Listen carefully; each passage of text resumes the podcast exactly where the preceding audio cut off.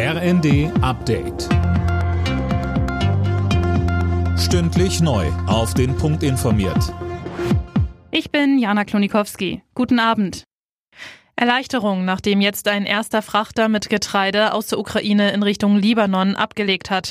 Sowohl Kiew als auch Moskau begrüßten das Auslaufen des Schiffes am Morgen.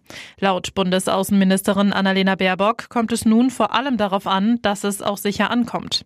Aber wir haben auch gesehen, dass ein Tag nach Unterzeichnung dieses Getreideabkommen das russische Regime Odessa bombardiert hat. Deswegen ist in diesen Zeiten nichts gewiss. Aber es ist umso wichtiger, dass alle Versuche unternommen werden, das Getreide aus der Ukraine herauszubekommen, weil die Welt braucht dieses Getreide. Denn dieser Krieg wird eben auch als Kornkrieg geführt.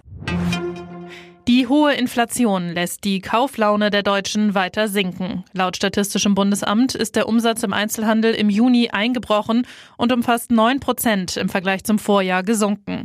Besonders bei Lebensmitteln sparen die Menschen. Der Kampf gegen die Waldbrände in Sachsen geht auch in der neuen Woche weiter. Hunderte Feuerwehrleute sowie die Bundeswehr sind in der sächsischen Schweiz im Dauereinsatz, ebenso wie die Löschhubschrauber.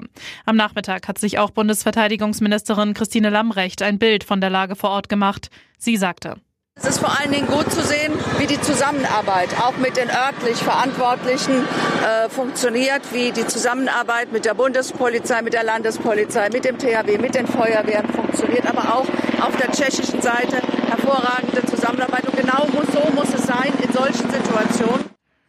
In Brandenburg hat sich die Lage bei Falkenberg dagegen weiter entspannt.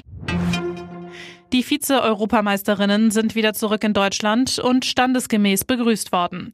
Nach der Landung in Frankfurt sind die DFB-Frauen nach dem verlorenen Finale gegen England am Römer von tausenden Fans bejubelt worden, nach einer großartigen Turnierleistung. Alle Nachrichten auf rnd.de